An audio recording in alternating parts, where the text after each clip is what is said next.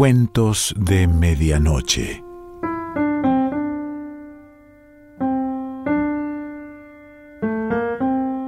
El cuento de hoy se titula La Redentorista y pertenece a María Teresa Andrueto.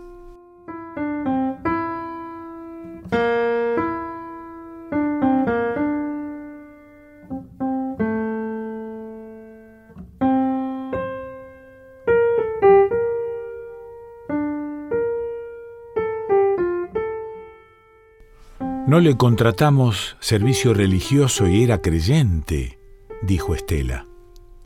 Alicia y Marta se miraron, miraron a Liliana y Liliana las miró a ellas.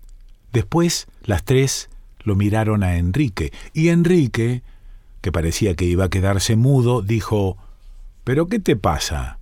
¿Dónde vamos a buscar un servicio? Pidió que no la enterráramos sin una bendición. ¿Cuándo? Hace mucho. Todavía vivíamos en su casa. Yo nunca la escuché decir eso. Nunca escuchás, dijo Estela. A la memoria de Estela había llegado el pedido lejano de Mimí. Le había caído como una piedra y ella había tirado la piedra en medio del velorio para que nadie pudiera hacerse el tonto. Enrique hubiera preferido que no se metiera. Bien que lo escuchó, bien que se lo vio en los ojos. Al fin y al cabo, él es el dueño del velorio, el único hijo vivo de Mimí, ahora que murió Ricardo. El único no, porque también está el cita, pero el cita no cuenta. A Estela no le importa, aunque a su marido le moleste y le moleste también a su cuñada. Cuando se le mete una cosa en la cabeza no hay quien la saque de ahí. Eso es lo que enfurece a Enrique. No vas a terminar hasta que te salgas con la tuya, ¿no? Ni en el velorio de mi vieja me vas a dejar tranquilo. En efecto, Estela no va a aflojar. Habla con Alicia, con Marta, con Miguel y con Liliana, por si alguno conoce algún cura que se acerque a cumplirle a la muerta. Pero resulta que el cura del barrio no está, ni el de la villa de abajo, ni es 4 de enero y los curas se han ido de retiro espiritual o han tomado vacaciones. No hay un hombre de fe en cien kilómetros a la redonda, dice Alicia, que para calmar a Estela se ha empeñado en el asunto, teléfono y guía en mano. Risa de todos con la frase de Alicia, de todos menos de Enrique, que en la puerta de la casa de Sepelios ve que por allá viene la tía Chichi. ¿No piensan llamar a un cura para que diga un Padre Nuestro? dice la tía, empeñada en quedarse de pie, apoyada en su bastón canadiense. Ni un Cristo han puesto. No han sido capaces de... Es enero, tía, no encontramos a nadie. Ni una monja ni una laica consagrada, ni una persona rezadora. Lo que pasa es que a ustedes todo les da igual. Pero yo te digo una cosa, Enrique, como que soy tu madrina, de aquí no me la mueven a Mimí si no le rezan un responso, irrespetuosos, desagradecidos. Habla temblándole la voz, la boca, la mandíbula. Si viviera tu padre. Te lo dije, le dice Estela a Enrique. Pero ¿de dónde querés que saque un cura? Si hubieran ido alguna vez a misa, sabrían dónde encontrarlo, dice la tía, que tiene un sofocón. Ha de ser un golpe de calor. La asistente corre por agua, le pone un caramelo en la boca. Tranquilícese, Chichi, por el amor de Dios. Recuerde lo que dijo el doctor Romano. Por favor, tía, calmate, no vaya a pasar una desgracia, dice Enrique, y Miguel, que es médico en el hospital de urgencias, aprovechando una distracción, le pone en la boca unas gotas de ribotril. Todos se han puesto en campaña para encontrar quien diga un responso a Mimi, y resulta que una hermana de Alicia, que no ha podido arrimarse al velorio, tiene una vecina que tiene una amiga que conoce a una monja redentorista que lleva consuelo a donde haga falta. Pero hay que ir a buscarla a Villa Cornú. La monja se llama Noemí, como la muerta, toda una coincidencia. No llega vestida de monja. Está calzada con unas sandalias chatas de cuero y vestida con una pollera larga y una camisa blanca. Pertenece a una congregación que luchó durante años para quitarse los hábitos. 40 grados marca el termómetro, esa siesta de enero, pero nadie saca los ojos de esta mujer que entra a la sala con paso ingrávido, saluda con una inclinación de cabeza y se instala junto a la muerta, antes de buscar unas palabras que conformen a Estela, que calmen a la tía Chichi. No hay crucifijo detrás del cajón, solo un paño morado contra la pared y dos focos que dan una luz también morada de freezer. La redentorista dice que esa tarde es la tarde de Mimi. Deja flotar la frase. La hace chocar con el silencio y tal vez porque el silencio es incómodo. Estela dice, falta el cita. Hay que ver la cara que ha puesto Enrique. A el cita no se la puede mover. Vive en esa cama desde que nació. No tiene idea de lo que pasa. ¿Quién puede saber si entiende algo? Con la abuela se entendía, dice la hija de Estela, de Enrique, la nieta de Mimí. La monja insiste, es importante que todos se despidan. Se lo pido por el amor de Dios, dice Enrique. Mi hermana está postrada, es muy difícil moverla. Noemí pregunta a los presentes en qué rincón de cada uno, apenas iluminado, más bien a oscuras, está la verdad, ese árbol en medio de un pantano, dice. Estela cree que es por amor a Dios que no insiste con lo de el cita. Todos ven cómo saca de su bolso una imagen de Santa Noemí y la coloca sobre el pecho de la muerta. Antes de abrir el libro de rezos, cuenta que ha misionado muchos años en Guatemala y que los indios guatemaltecos creen que el pasado va adelante y el futuro va detrás. Que adelante vemos las espaldas de nuestros mayores, las espaldas de Mimi en este caso. Ella nos traza el camino y como yo no tuve la suerte de conocerla, quisiera pedirles ayuda. Así como están las cosas, Enrique no tolera seguir sin fumar. Saca un cigarrillo, lo enciende. Tras él enciende uno Alicia y el médico del hospital de urgencias.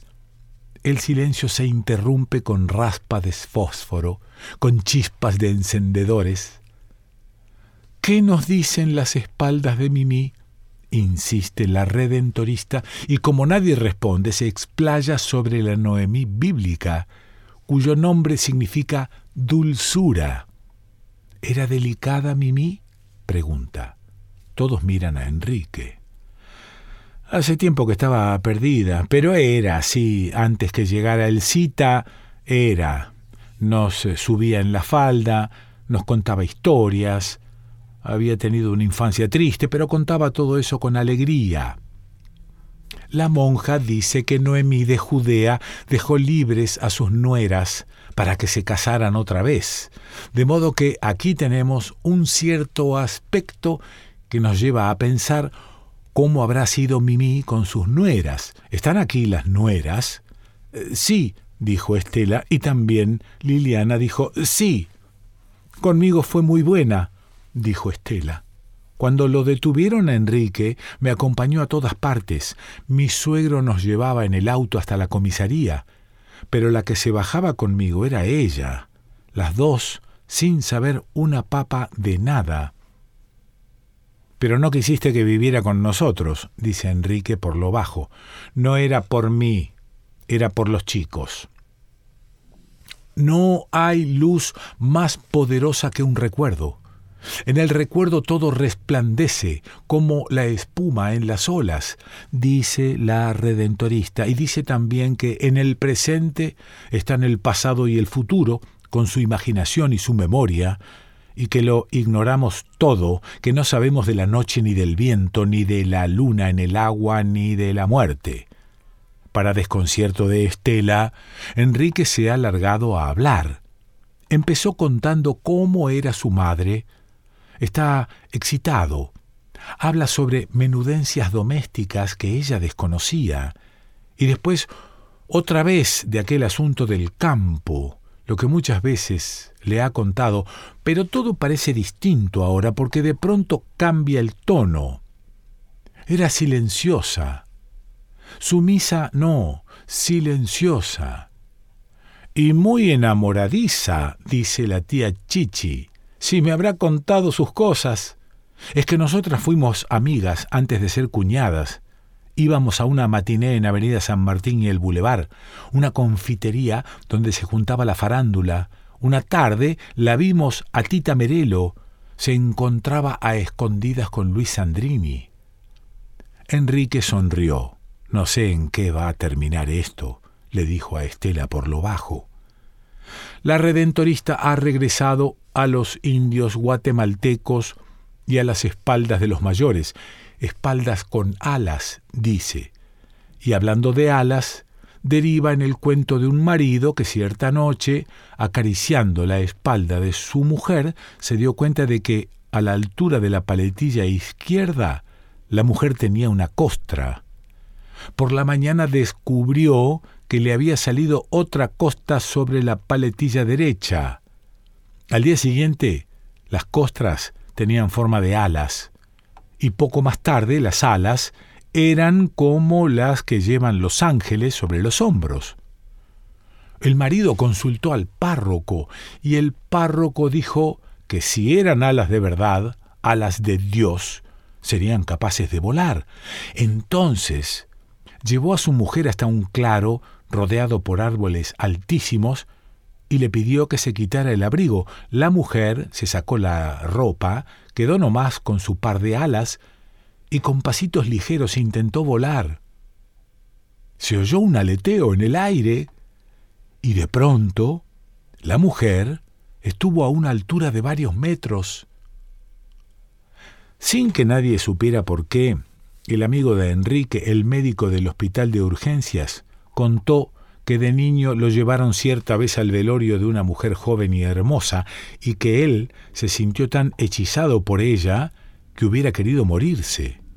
Tiene el pelo largo, está redentorista, con hebras plateadas, recogido en la nuca. También Mimi usaba rodete. Estela la había conocido cuando estaba en la universidad. Hablar de las madres era el deporte favorito de todas en aquel tiempo. Se trataba simplemente de no ser como ellas, de estudiar, conseguir un trabajo. Tener aspiraciones era la frase, mínimo, una profesión. Nada de quedarse tras el marido y los hijos. Después los años pasaron y, el cielo es testigo, ella hizo lo que pudo, pero algunas veces había cruzado dedos eh, tocado madera, esquivado escaleras para no ser como Mimí. Murió Mimí, había dicho Estela. No la vamos a velar, no más un momento, hasta que pase el servicio al crematorio. Pero después las cosas habían sucedido de otro modo, habían creado su propia dinámica. La redentorista pide que cierren los ojos que cada uno mire dentro de sí. ¿Qué hace que aparezca en el corazón una evidencia que no puede ser torcida por la voluntad? Pregunta. Hasta esa tarde a Estela le había parecido que Mimi era nada, nadie. Un animalito, eso era. Había vivido por años en un sopor y antes ya todos habían olvidado cómo era ella antes. Ahora lo veía con claridad, se habían convertido en deudos. ¿Eso era vivir? ¿Endeudarse era vivir? clavar un ancla en los sueños, en la vida raquítica, sin poder saldar las deudas? Esta monja les ha pedido que recuerden y entonces Enrique no puede parar. Explica que en los años de la plata dulce su padre quiso vender el campo, un campo que había heredado, y que una noche su madre tiró una pila de platos al suelo y gritó que no iban a vender ese campo ni muertos, y el campo no se vendió. Yo era chico, dice. Me asusté porque ella era más bien callada. Guardar el dinero en el banco, en el banco. Estela sabe que de todo eso no hubiera quedado nada, no hubieran podido comprar la casa, ni poner la farmacia, ni... Callada. Sumisa no, no era sumisa, repite Enrique. ¿Qué sabemos? lanzó la redentorista. ¿Nos hemos preguntado alguna vez qué sabemos cuando llega la noche y quedamos solos con nosotros? Y en la mañana, ¿qué sabemos? Por eso la fe es imprescindible. Por eso sin fe no se sobrevive. Hablaba con los ojos cerrados la redentorista y lo que decía era un himno y entonces la muerta pasó a ser mucho más que un cuerpo pudriéndose al sol se convirtió en un árbol, un árbol solo en medio de un pantano, y hubo nubes y haces de luz entre sus ramas. Nadie sabe ya qué responder. En la memoria, todo tiene una segunda oportunidad. Debemos luchar contra el olvido. Latir en el presente es luchar contra el olvido, dice Noemí. El pasado es un animal con la boca abierta, y ellos cavan como topos sus cuevas bajo tierra, mientras Mimí se alza por encima de los árboles hacia el cielo, arriba, muy arriba, lejos, con su delicado batir de alas. María Teresa Andrueto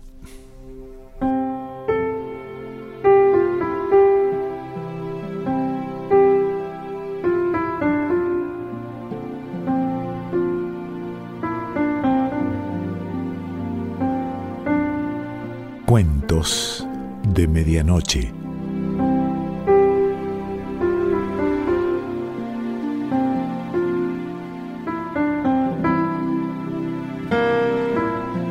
Selección Pancho Mondino. Idea y lectura Quique Pessoa.